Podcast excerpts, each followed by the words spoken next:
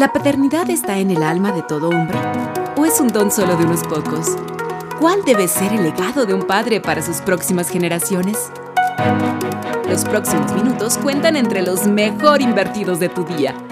Aquí nos entrenamos para que nuestros hijos nos digan, con papá por siempre. Me alegra una vez más conversar sobre temas de papás. En este episodio, en este capítulo de Papá por siempre, te había dicho que me gustaría conversar sobre cómo dar dinero a los hijos. O, dicho de otra manera, ¿cómo dar dinero a los hijos? Para algunos padres, probablemente el dar dinero a los hijos, el conversar sobre esta realidad del manejo de los recursos económicos, es algo muy natural, a lo mejor han comenzado desde muy temprano con sus niños, pero no siempre ha sucedido o sucede en la mayoría de los casos, para la mayoría de los padres. Pocos tienen esa cultura y, es importante ir aprendiendo a enseñarles a los hijos el arte de la administración del dinero, porque en nuestra vida actual el dinero está presente en casi todos los ámbitos y todo el tiempo. Por eso, cuando se trata de dar dinero a los niños, a los hijos, a los pequeños, a los adolescentes. Los padres debemos ayudarles a que se organicen, a que usen el dinero con responsabilidad, a que aprendan a tomar decisiones alrededor del dinero. ¿Por qué? Porque el dinero no solamente es un asunto contable, un asunto financiero. El dinero es un asunto espiritual, es un asunto emocional, tanto como material. Pues bien, la relación entre el dinero y nuestros hijos a menudo no es tan sencillo manejar. Preguntas como a partir de cuándo empezar a darles dinero, qué cantidades, cómo hablar del tema con ellos, etc., son con frecuencia motivo de dudas e incluso dolores de cabeza en muchos casos. La situación es que vivimos en una sociedad en la que casi todos los intercambios se realizan sobre la base del dinero, de manera que es importante educar a nuestros hijos también en este tema del manejo de los recursos económicos. La recomendación de los especialistas en esta materia es empezar bien pronto, temprano, a hablarles a los hijos del dinero. En realidad, los psicólogos consideran que a partir de los cuatro años aproximadamente, porque a esta edad los billetes, las monedas llaman la atención de los pequeños por sus características físicas, su forma, su tamaño, su color, y en torno a los 5 años de edad, los niños ya saben que el dinero sirve para comprar y vender cosas. Entienden que el dinero forma parte de la vida. Eso es muy importante que lo consideremos como papás.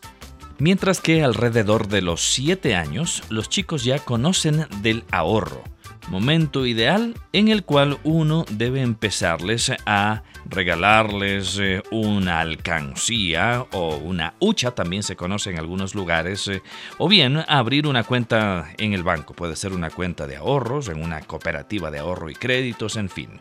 Y a partir de los 8 años de edad, el dinero pasa a tener ya mucho interés en la vida de los niños y ya entienden con toda la claridad que el dinero forma parte de la vida. Esto es lo que dice un estudio del Instituto para la Protección Familiar de España.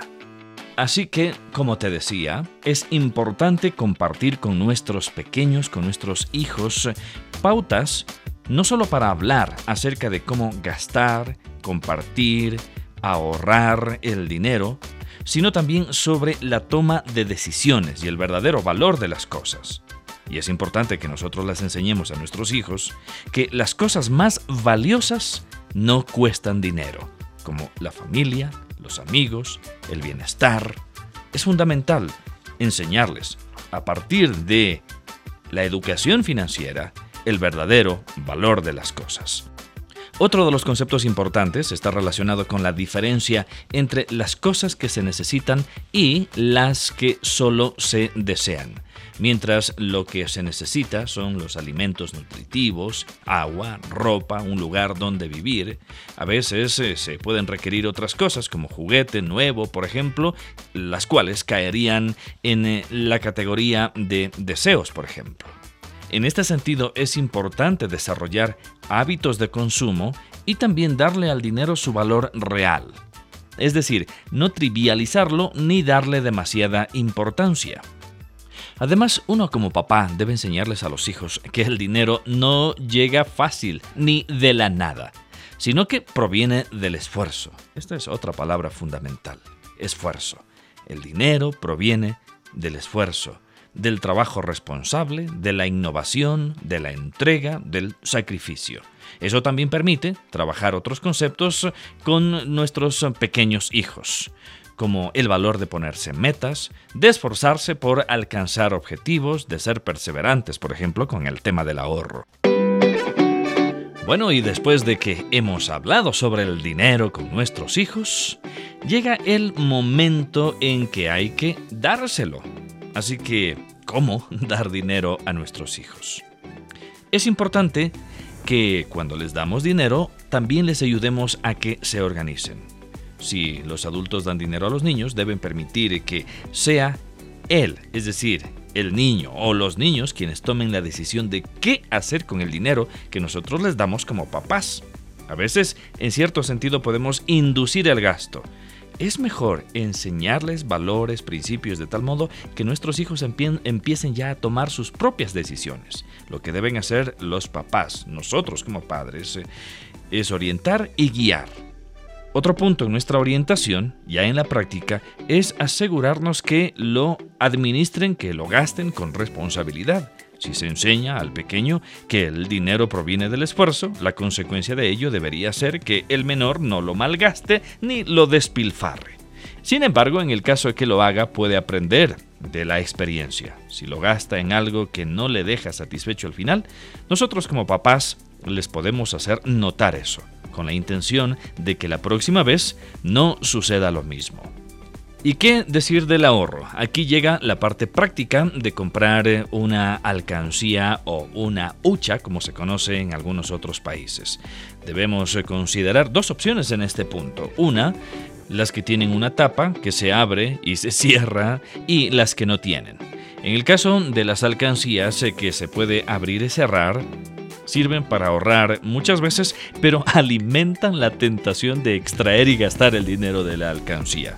Hay otro modelo que no se puede extraer el dinero que se está ahorrando. Se puede gastar una sola vez y esto también permite desarrollar mm, disciplina, constancia en el ahorro y saber que una vez que se ha roto en este caso la alcancía, hay que hacer un buen uso del dinero y eso nos permitirá una magnífica oportunidad de que les acompañemos a nuestros hijos en su administración para el gasto del dinero. Pero también es importante, una cosa que se me estaba olvidando, enseñarles a nuestros hijos todo lo que se puede hacer sin gastar dinero. Es de mucha importancia recordarles esto a nuestros pequeños. Por ejemplo, que dar un paseo, que contar cuentos, que cantar, que dibujar, que jugar con otros niños y muchas otras cosas incontables son actividades tan divertidas y no cuestan dinero.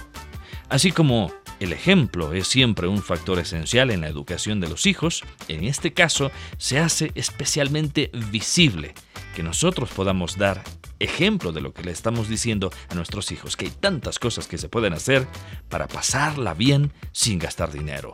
Si los pequeños ven que sus padres son capaces de obtener satisfacción con las tareas que no exigen gastar dinero, es muy probable que ellos también hagan lo mismo. Como dice la Biblia, instruye al niño en el camino correcto y aún en su vejez no lo abandonará. Bien, y hasta aquí el episodio de hoy en Papá por siempre. En nuestra próxima entrega me gustaría conversar sobre cómo tratar el aburrimiento en nuestros hijos. ¿Te ha tocado como papá escucharles a tus pequeños decir, papá, estoy aburrido, no sé qué hacer? Bueno, ¿qué tal si conversamos de eso y procuramos qué hacer con el aburrimiento de nuestros hijos en el próximo episodio de Papá por siempre? Soy Duval Rueda y esta es una producción de HCJB La Voz de los Andes. Nos vemos.